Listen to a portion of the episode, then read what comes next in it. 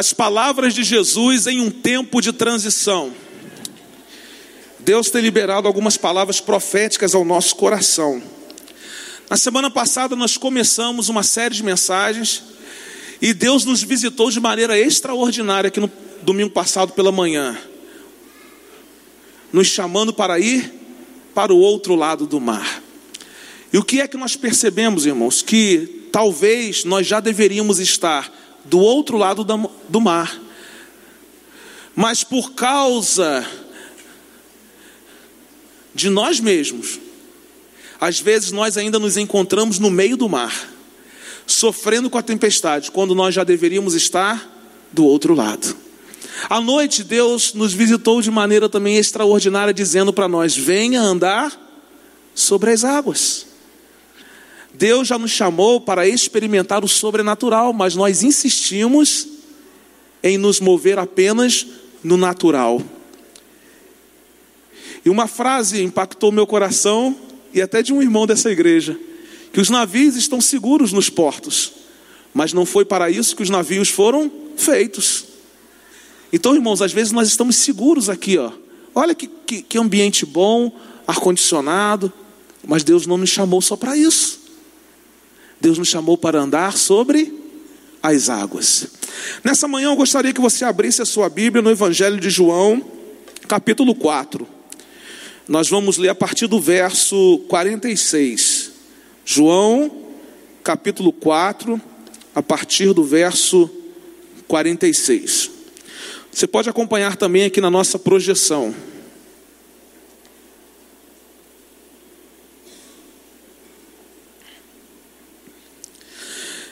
Mais uma vez ele, Jesus, visitou Caná da Galileia, onde tinha transformado água em vinho.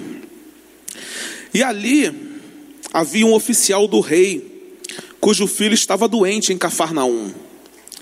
Quando ele ouviu falar que Jesus tinha chegado à Galileia, vindo da Judéia, procurou-o e suplicou que fosse curar seu filho que estava à beira da morte.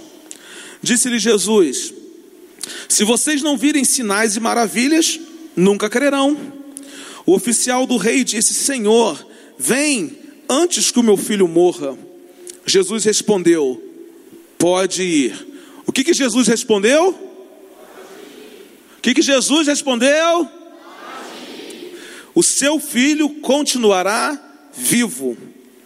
O homem confiou na palavra de Jesus e partiu. Estando ele ainda a caminho, seus servos vieram ao seu encontro com notícias de que o menino estava vivo. Quando perguntou a que horas o seu filho tinha melhorado, eles disseram: A febre o deixou ontem a uma hora da tarde. Então o pai percebeu que aquela fora exatamente a hora em que Jesus lhe dissera: O seu filho continuará vivo. Assim, creram ele e todos os da sua casa. Esse foi o segundo sinal miraculoso que Jesus realizou depois que veio da Judéia para a Galiléia. A palavra de Jesus nessa manhã para o nosso coração em um tempo de transição é qual? Isso. Qual? A palavra de Jesus para o nosso coração em um tempo de transição, aqui nessa manhã é essa. Pode ir. Pastor, essa palavra está atrelada a quê? Essa palavra liberada por Jesus ao coração daquele oficial está profundamente ligada à fé. Irmãos, talvez nós nunca tenhamos vivido tempos em, com crentes com falta de fé. Vivemos em um tempo onde nós estamos tão acostumados a ser consumidores de celebração que não nos apegamos mais à palavra de Deus que diz que nós precisamos exercer a nossa fé. Alguns exemplos: ficamos preocupados, ficamos ansiosos, ficamos amargurados, ficamos de várias formas que, no entendimento da palavra de Deus, impedem a ação do sobrenatural. Por quê? Porque não acreditamos na fé que nós temos. Eu já falei aqui que nós precisamos ser prudentes, isso é um aspecto. Mas não podemos viver o quê? Preocupados, ansiosos, amargurados, cabisbaixos. Por quê? Porque a palavra de Deus nos diz que não há necessidade de vivermos dessa forma se aplicarmos a nossa fé. Se confiarmos que Deus é soberano, se confiarmos que Deus é poderoso. No texto aqui em questão, Jesus está de volta a Caná da Galileia. Jesus operou o seu primeiro milagre lá. Lembram? Naquele casamento, Jesus transformou a água em vinho. E agora, nesse momento, ele sobe de Cafarnaum a Caná da Galileia.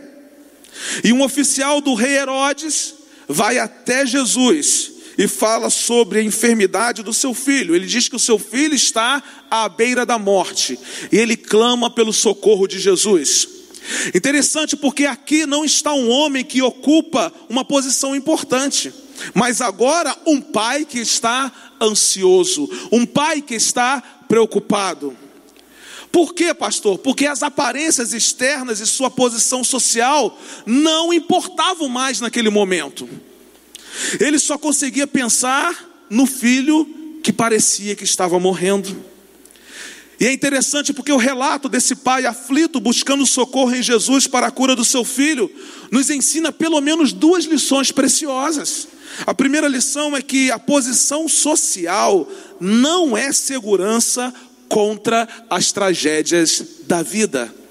Se você acha que a sua posição social é uma segurança contra as tragédias da vida, eu lamento informar para você que não é. O rico tem aflições da mesma forma que o pobre. Esse homem era oficial do rei, ele vivia na corte. Contudo, seu dinheiro, sua alta posição, seu prestígio não afastaram a doença da sua casa e nem a aflição do seu coração.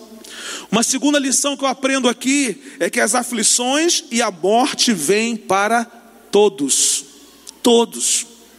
A morte estava espreitando aquele jovem. A ordem natural das coisas fora invertida. O pai estava rogando a Jesus pelo filho que estava à beira da morte. Isso significa dizer que a força e o vigor da juventude não são garantias contra os momentos de turbulência da nossa vida. E aí podemos chegar à conclusão de que aquele oficial do rei, um homem importante, ele esgotou todas as possibilidades humanas de ver o seu filho curado. Agora, Jesus, ele é extraordinário, por quê? Porque quando as possibilidades humanas se esgotam, começam as possibilidades de Deus. Às vezes, Deus permite que a gente esgote todas as nossas possibilidades, para que possamos ver o poder dele se manifestando na nossa vida. Mas a pergunta que eu faço a você aqui nessa manhã é: por que esperar que todas as possibilidades humanas se esgotem? Por que não clamar logo no início do problema? Por que não descansar no começo? Por que esperar por tantos dias de sofrimento quando Deus já tem uma solução para você no primeiro dia? É claro que a oportunidade daquele oficial foi num momento em que Jesus passava pela região onde ele estava. Mas isso nos ensina, irmãos, que nós já estamos na região onde Jesus está. Então não há necessidade de nós esperarmos todas as possibilidades humanas se esgotarem, chegarem ao limite. Nós podemos clamar pelo Senhor, por quê? Porque há uma coisa no nosso coração que se chama fé.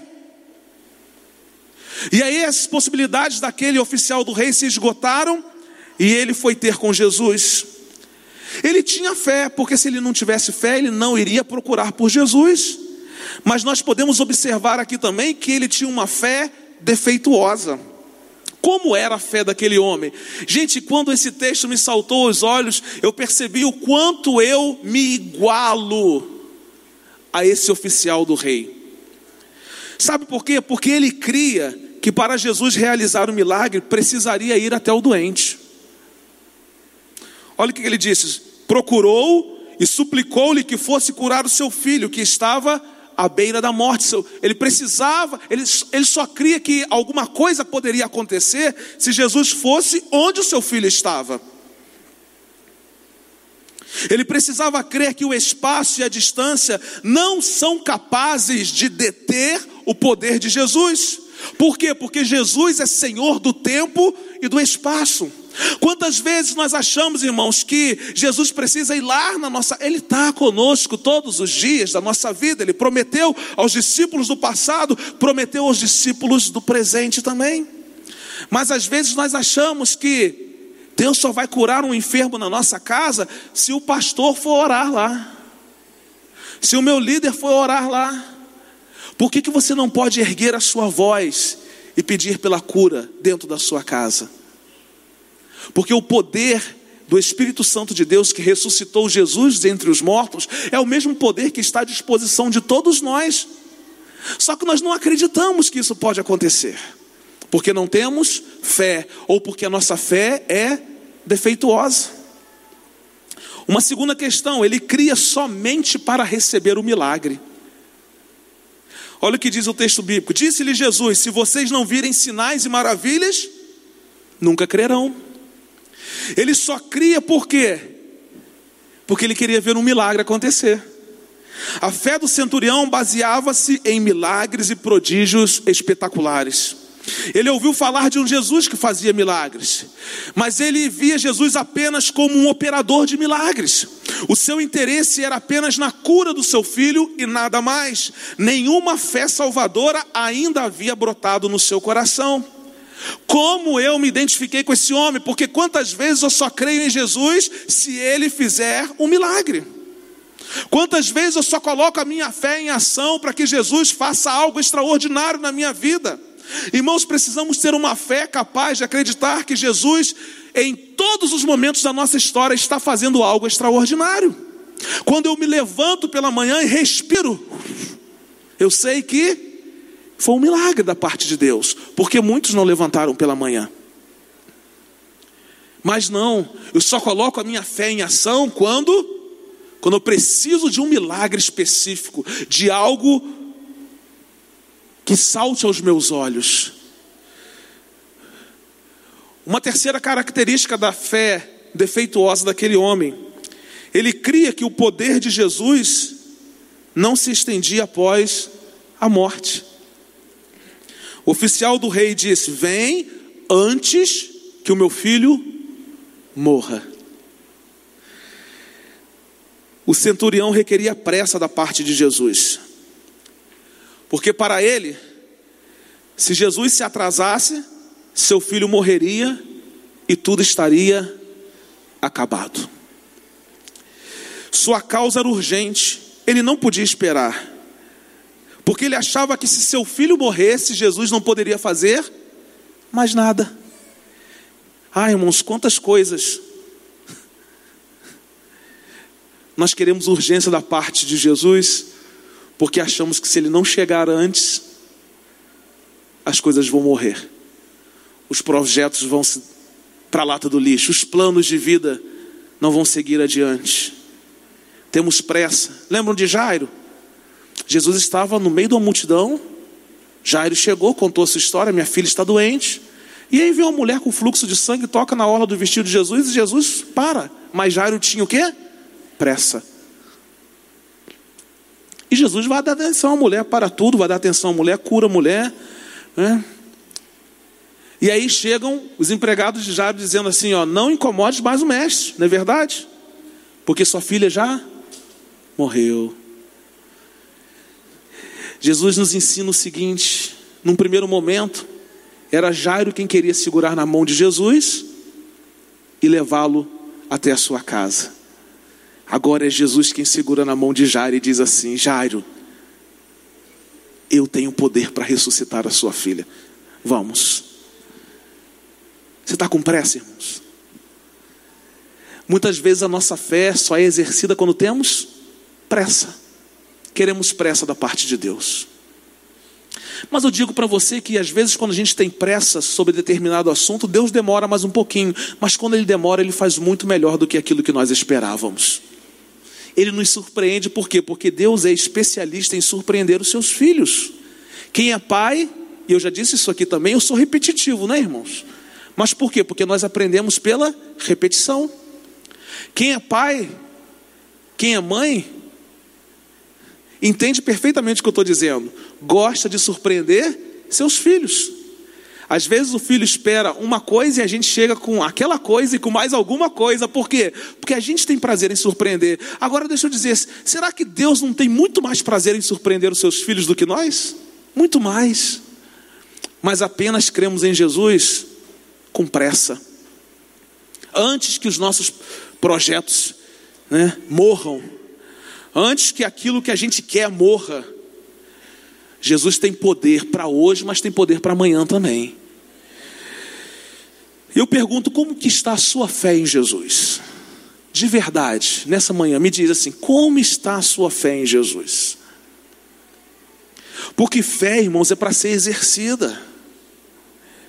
Talvez você crê em Jesus como alguém que precisa se deslocar para fazer um milagre. Talvez você crê em Jesus somente por causa dos milagres que ele pode fazer.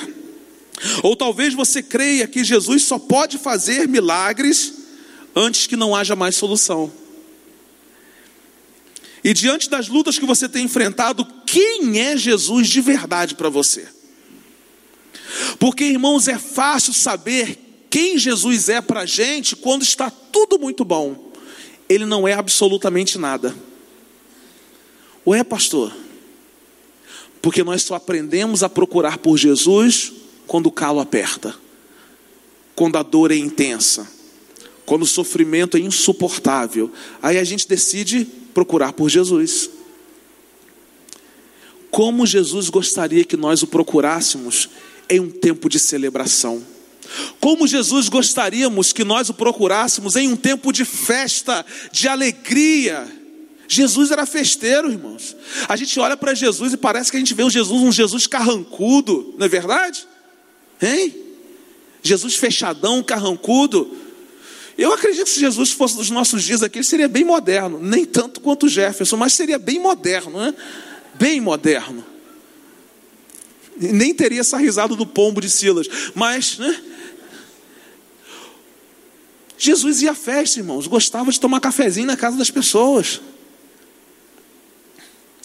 Mas infelizmente nós só exercemos a nossa fé quando os problemas se acumulam, quando as dores vêm, quando perdemos alguém importante, aí então nós começamos a exercer a nossa fé. Só que essa é uma fé defeituosa, que só crê quando as dores chegam, que só busca quando os problemas vêm.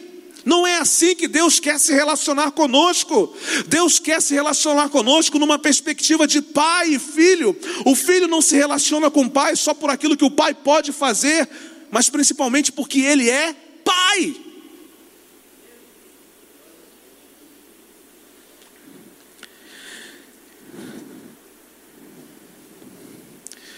Às vezes nós estamos como esse centurião, que apenas ouviu falar de Jesus e dos seus milagres, mas ainda não tinha uma fé capaz de confiar no seu poder e na sua soberania.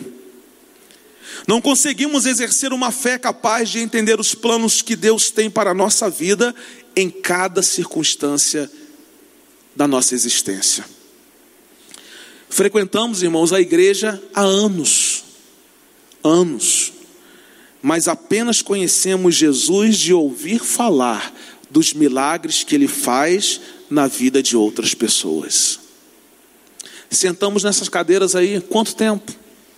mas só ouvimos a respeito daquilo que Deus faz na vida de outras pessoas. Deus nessa manhã está nos chamando para uma experiência com Ele. A experiência de outras pessoas nos inspiram, mas nós precisamos ter uma experiência pessoal com Deus, porque Ele tem coisas extraordinárias para fazer, não só na vida de outras pessoas, mas também na nossa própria vida.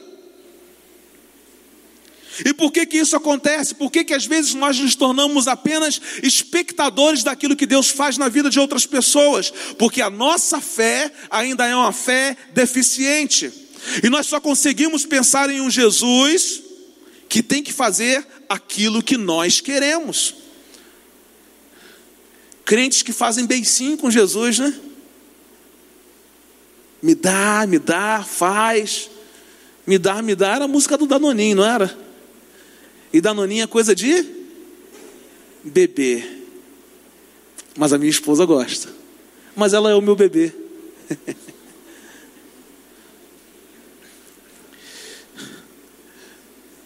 Você está rindo aí porque não foi você que comprou, tá? Voltando ao centurião aqui. Depois de avaliar a fé daquele homem, Jesus liberou uma palavra profética ao coração dele. Uma palavra em um tempo de transição que fez toda a diferença.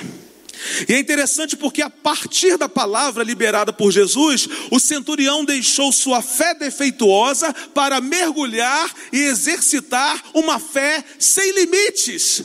Nessa manhã, Deus quer fazer com que a gente deixe de lado uma fé defeituosa para viver uma fé sem limites. Por quê? Porque o poder de Jesus é um poder sem limites. Aleluia, irmãos. Nós é quem limitamos o poder de Jesus. Deus está nos dando oportunidade de fazermos uma troca nessa manhã, a partir da palavra que Jesus libera ao nosso coração. Deixar a fé defeituosa para trás, tomar posse de uma fé sem limites, onde a partir do poder e da soberania de Jesus, nós vamos experimentar coisas extraordinárias. Então, irmãos, eu vou começar a pregar agora. Aguenta aí. O que é que nós podemos aprender com a história de fé do centurião? Em primeiro lugar, eu aprendo que as palavras de Jesus em um tempo de transição chegam ao nosso coração como uma ordem.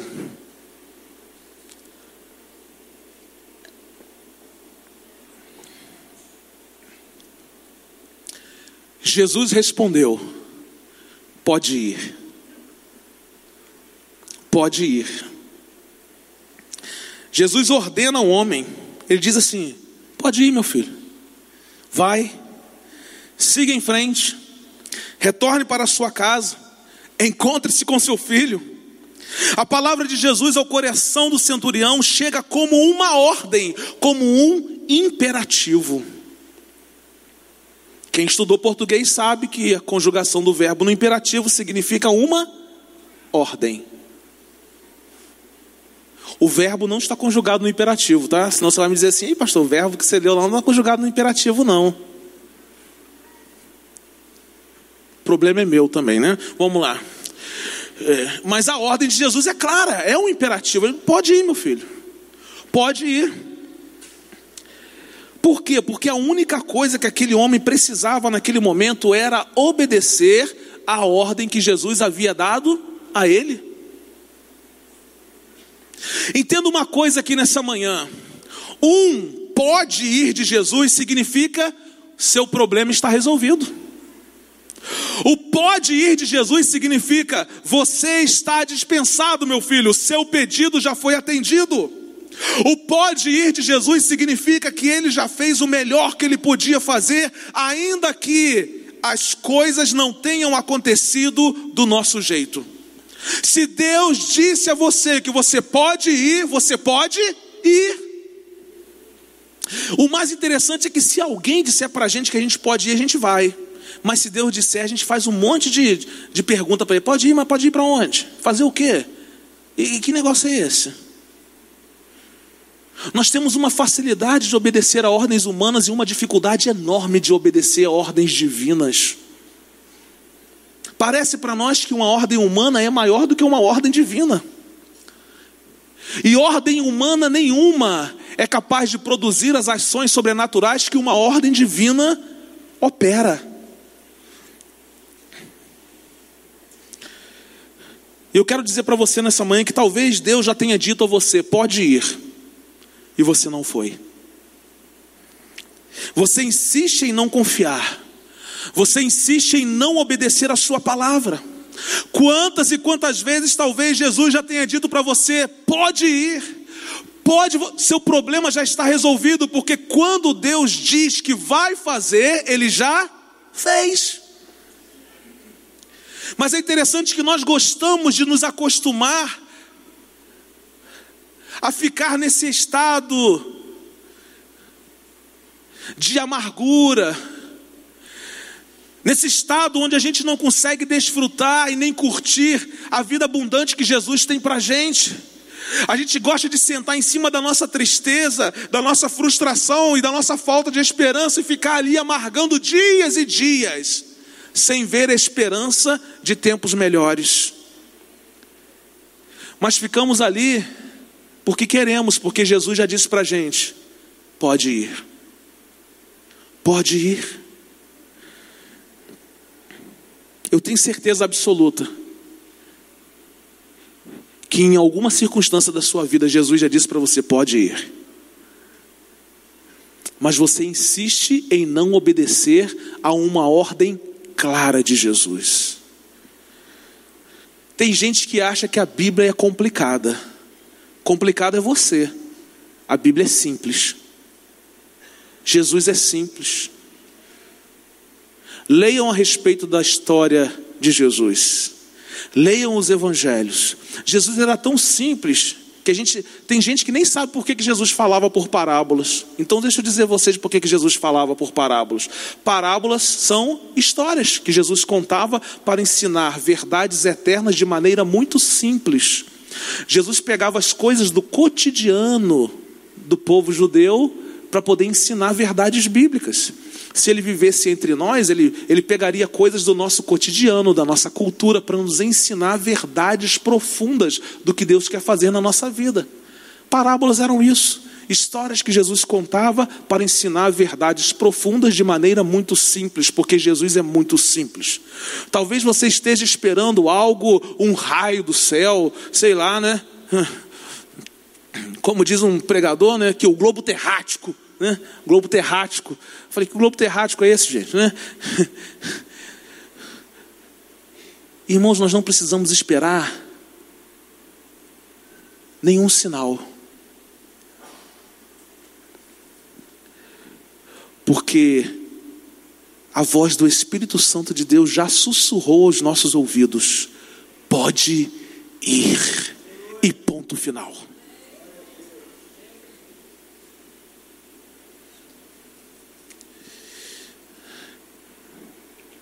Nenhum outro sinal será dado senão do profeta? Vocês já sabem quem eu sou. Ele está sussurrando nos nossos ouvidos: pode ir. Eu não sei como você entrou aqui nessa manhã, mas eu sei que Jesus está liberando uma palavra no seu coração, dizendo para você: se meu filho, pode ir. Qual é o seu problema? Qual é a sua petição aqui nessa manhã? Jesus está dizendo: pode ir. Pode ir. Pode ir. Aleluia. Irmão, que, que Jesus extraordinário. Dá vontade de ficar falando dele aqui o dia todo.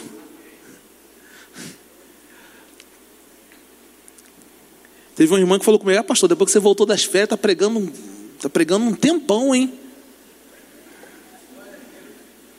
Eu falei, irmão, preciso de mais umas três férias depois que a irmã me liberou essa palavra, né? As palavras de Jesus em um tempo de transição, em segundo lugar, apoiam-se em uma certeza.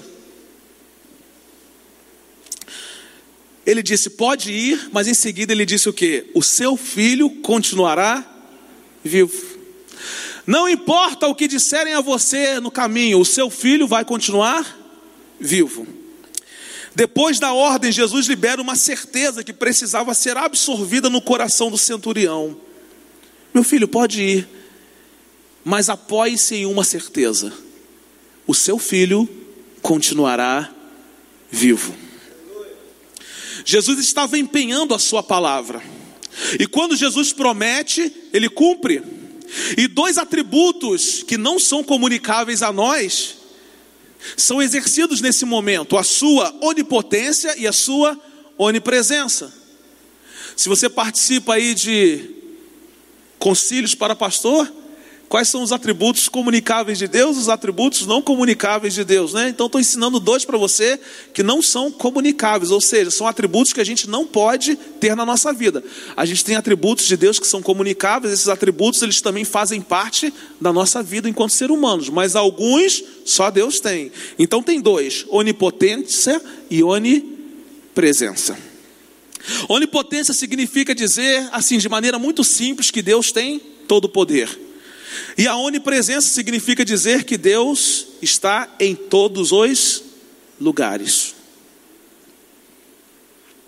Isso de maneira muito simples.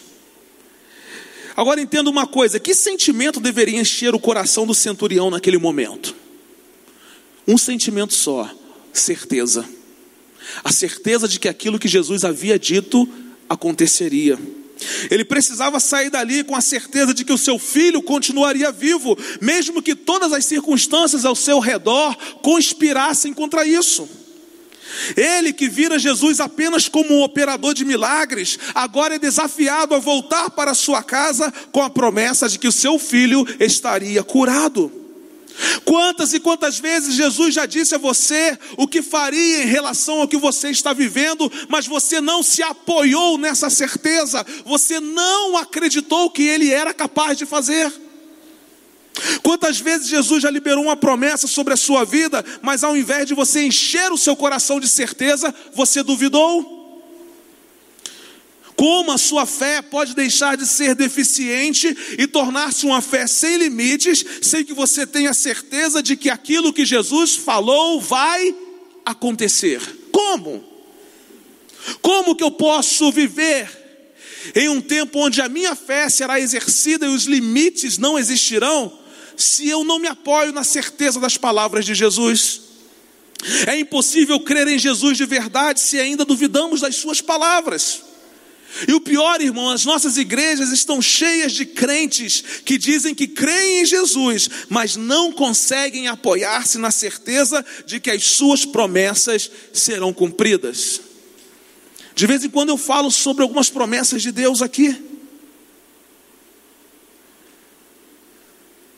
Desde o Gênesis até o Apocalipse, nós temos promessas de Deus reveladas ao nosso coração. Ele diz assim: Eu sou refúgio, fortaleza, socorro bem presente na hora da angústia. Aquele que habita no esconderijo do Altíssimo, à sombra do Onipotente, descansará. Mil cairão ao teu lado, dez mil à tua direita, e tu não serás atingido. Conhecemos, né? Só não praticamos. Guardarei a tua entrada e a tua saída desde agora e para. Isso, eu quero ver se vocês estão em dia mesmo. Vamos lá. O Senhor é o meu pastor e nada. Entrega o teu caminho ao Senhor, confia nele. Sabemos de cor. Mas não vivemos nada disso.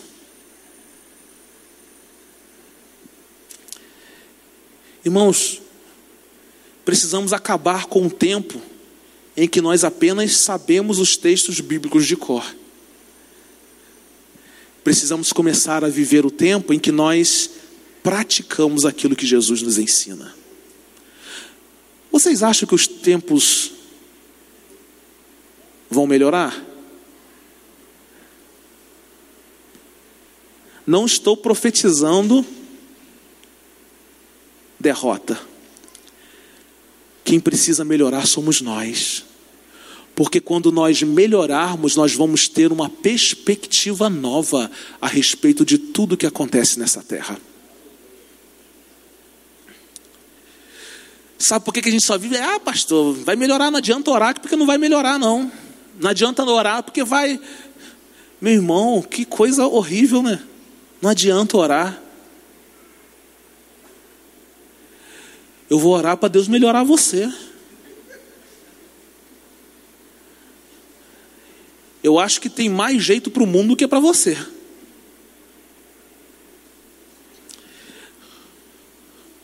Jesus falou.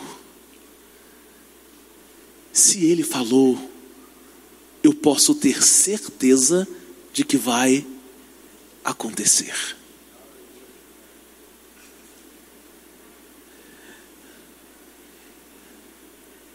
Irmãos, que loucura que a gente vive, sem ter certeza e duvidando daquilo que Jesus nos prometeu. Ele estará conosco todos os dias, até a consumação dos séculos.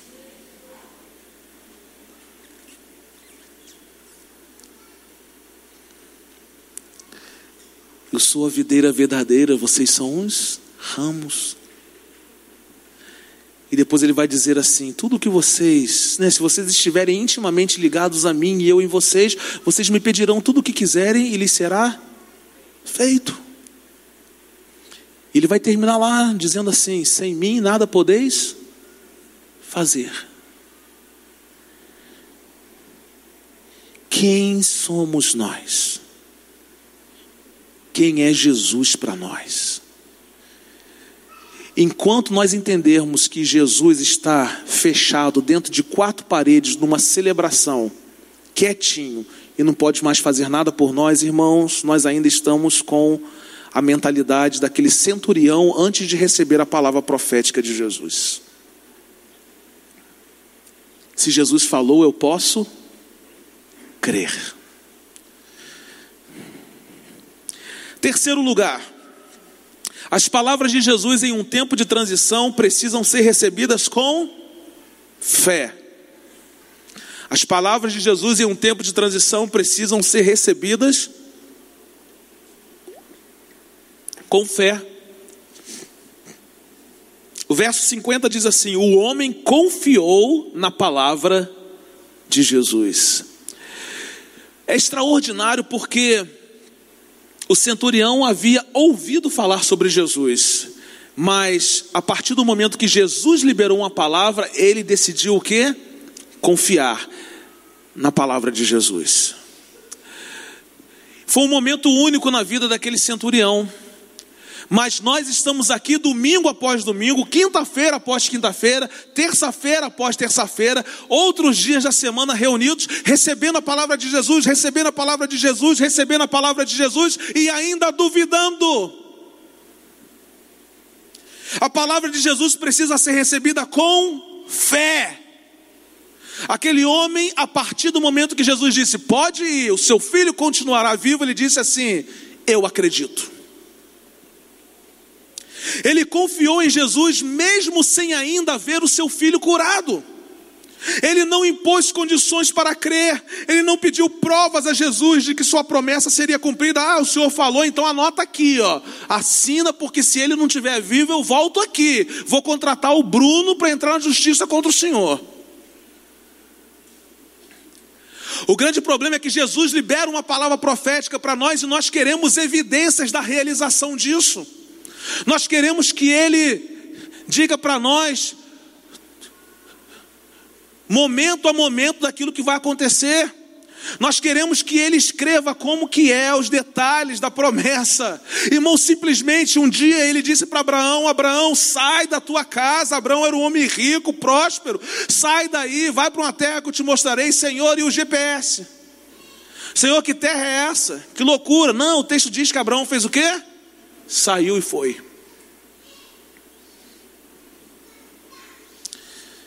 É. Mas nós queremos que Jesus escreva para a gente, assine no final, que a gente pode entrar na justiça contra ele depois. O que luta, né? Porque um homem que não conhecia Jesus, creu quando o que Jesus havia dito ainda não havia sido, aos seus olhos, feito. É claro que já havia sido feito, mas aos olhos daquele homem ainda não havia sido feito. Mas ele recebeu a palavra de Jesus com fé. Alguém disse que a fé não exige evidências, a fé se agarra à promessa. Essa você pode anotar. A fé não exige evidências. A fé se agarra à promessa. A fé não está fundamentada naquilo que nós vemos. Aliás, nós conhecemos a palavra de Deus e sabemos que Hebreus fala sobre a fé. A fé é o firme fundamento das coisas que não se veem, é a prova das coisas que ainda vão acontecer, que ainda vão existir. Então a fé não está fundamentada naquilo que nós vemos, mas está ancorada na palavra de Jesus. Porque fé e convicção de que vai acontecer conforme a palavra de Jesus.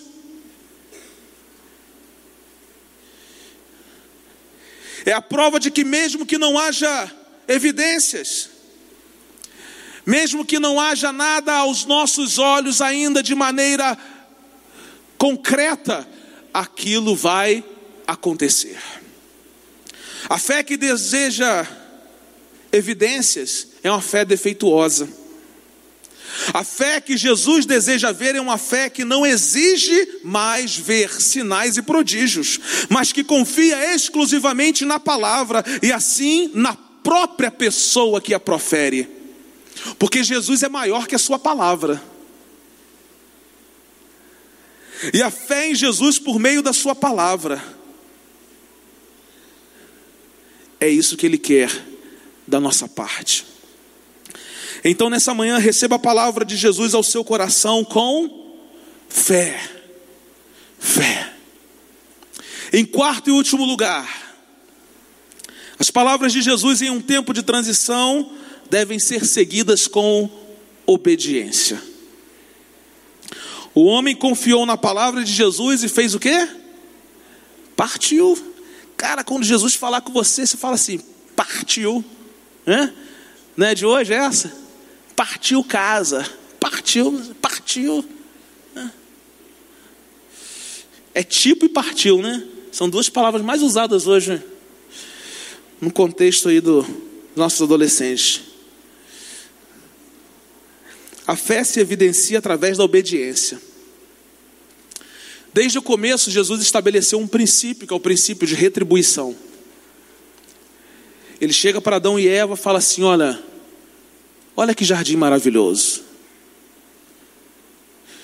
Vocês podem comer de tudo aqui, só não podem comer do fruto de uma árvore. Olha, olha que coisa extraordinária, irmãos. Eles tinham lá um monte de, de, de fruta para comer, só não podia comer de uma. O grande problema do ser humano é que se você diz para ele assim, não faça isso, ele quer fazer. Um negócio legal que eu vou ensinar para você que é pai é porque filho a gente fala assim, não faça isso, ele, vai, ele vai fazer o quê? Isso. Então quando você quer ensinar, você faz o contrário, fala assim, faça isso, que ele vai fazer, ah, não vou querer fazer não. Eles entendem o contrário mesmo. É. Mas sabe de uma coisa, irmãos? Deus fala conosco que nós entendemos o contrário. Não faça isso. Ah, faço sim. Faça isso. Não, não vou fazer. Filhos desobedientes. Então, lá no jardim do Éden, Deus estabeleceu esse princípio de retribuição de maneira muito simples. Deus disse assim: se vocês obedecerem, vocês serão abençoados. Se vocês desobedecerem, vocês serão amaldiçoados. Obediência pressupõe bênção, desobediência pressupõe maldição. Mas é interessante porque no exato momento em que aquele homem recebeu com fé a palavra de Jesus, ele fez o que Jesus havia dito a ele para fazer. Jesus disse assim: Meu filho, pode ir, porque o seu filho continuará vivo. E ele disse assim: Partiu casa, que agora eu vou ver o meu filho vivo, curado, são. Aquele homem obedeceu a palavra de Jesus, porque não existe fé sem limites, sem obediência às palavras de Jesus. Pode existir quaisquer outras coisas, mas não existe fé sem limites, sem que nós sejamos capazes de obedecer aquilo que Jesus nos disse. Alguém certa vez disse o seguinte: obedecer é tão nobre quanto comandar.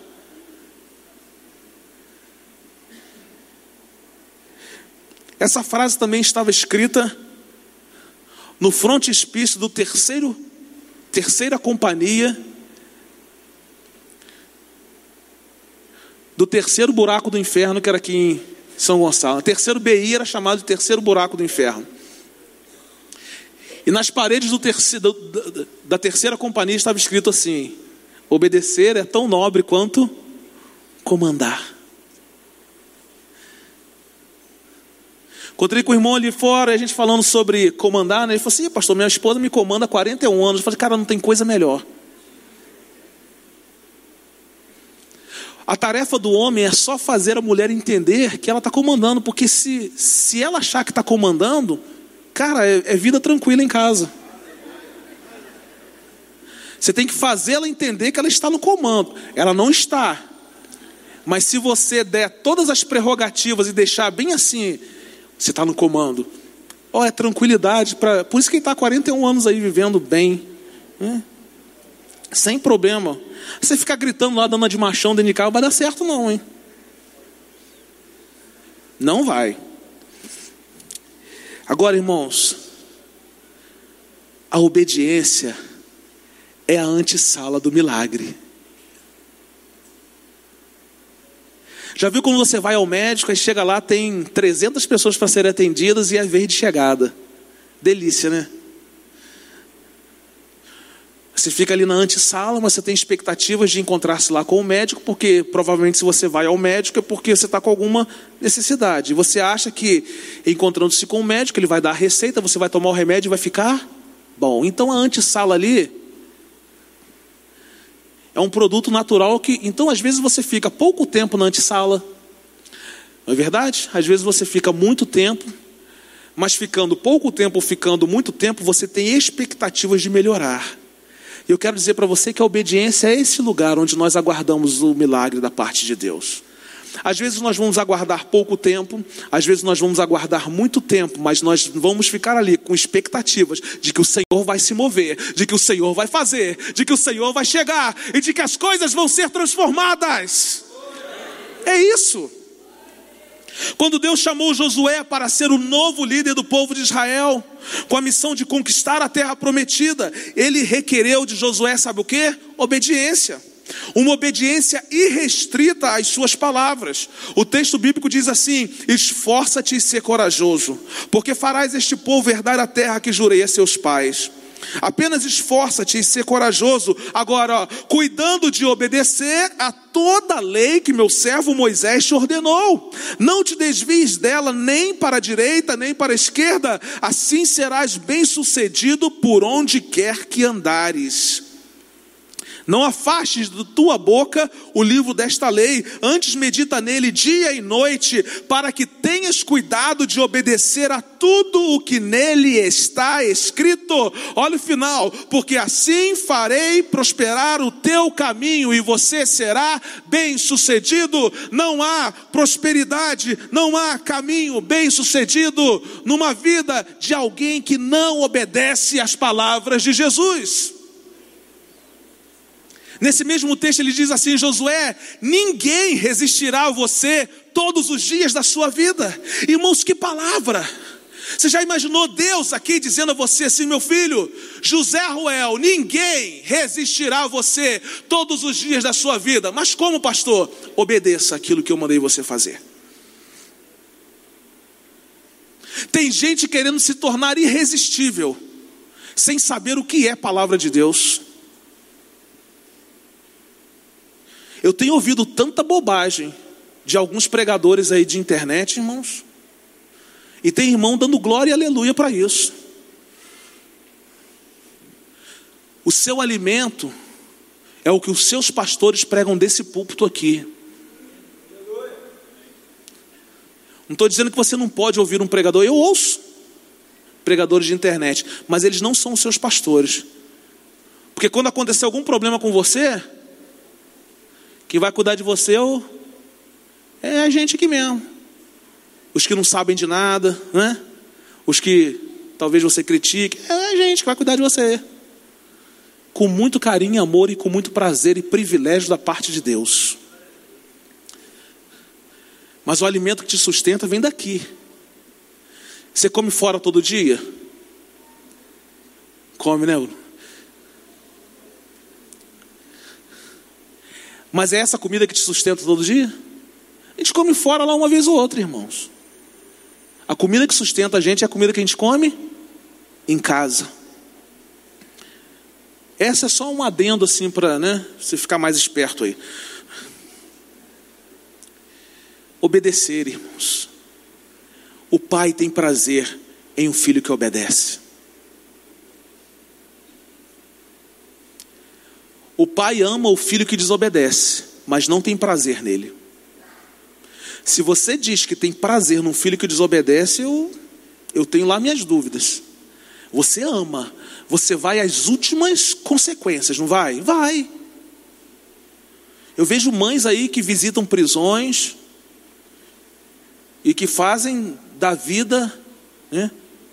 Mas pergunte a ela se ela tem prazer de ir lá visitar um filho na prisão. Pergunte a ela se ela tem prazer de ver um filho jogado na lama aí porque bebeu a noite toda. Não.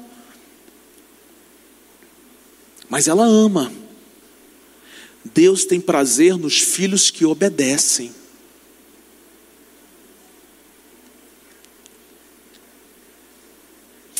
Mas Deus não suporta nos ver da maneira como nós estamos. Se Jesus disse que você pode ir, então obedeça e vá, pois o seu milagre está lhe aguardando. Se Jesus disse que você pode ir, meu filho, obedeça e vá.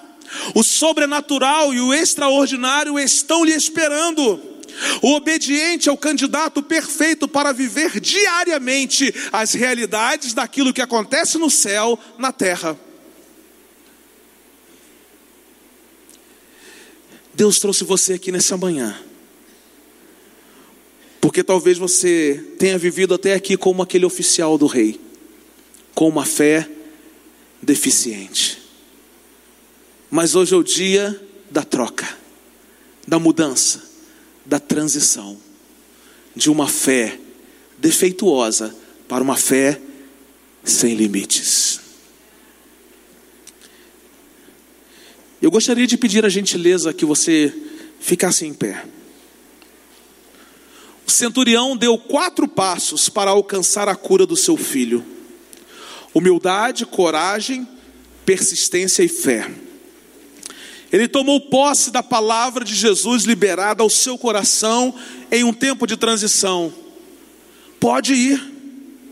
E qual foi o resultado final de tudo o que aconteceu nessa experiência de fé? Olha o que diz o texto. Estando ele ainda a caminho, seus servos vieram ao seu encontro com notícias de que o menino estava vivo. Quando perguntou a que horas o filho tinha melhorado, eles disseram: A febre o deixou ontem a uma hora da tarde. Então o pai percebeu que aquela fora exatamente a hora em que Jesus lhe dissera: O seu filho continuará vivo. Olha que detalhe no texto. Assim creram ele e todos os da sua casa. O filho do centurião foi curado. Mas o maior resultado é que toda a casa daquele centurião creu em Jesus. Ele chegou ao último estágio de uma fé sem limites, uma fé salvadora, uma fé que não apenas creu, mas que compartilhou a mesma fé com a sua esposa, com seu filho e com os seus servos. A fé que se manifestou em um momento crítico se transformou em uma fé confiante. Ele creu na palavra e teve paz no coração. A sua fé confiante tornou-se uma fé confirmada. O menino havia sido curado. Sua fé confirmada transformou-se em uma fé contagiante. Toda sua casa creu em Jesus. O que Jesus quer aqui nessa manhã é que a nossa fé se torne contagiante. Há processos até que ela se torne dessa forma, porque quando a nossa fé se tornar contagiante, irmãos, todas as pessoas ao nosso redor vão crer que Jesus é o nosso Salvador.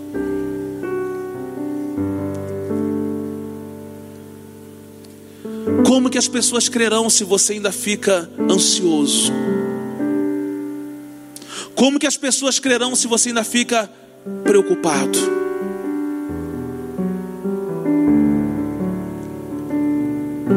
Quando algum problema afligir a sua vida, lembre-se que Deus está cuidando de todos os detalhes, que você pode descansar.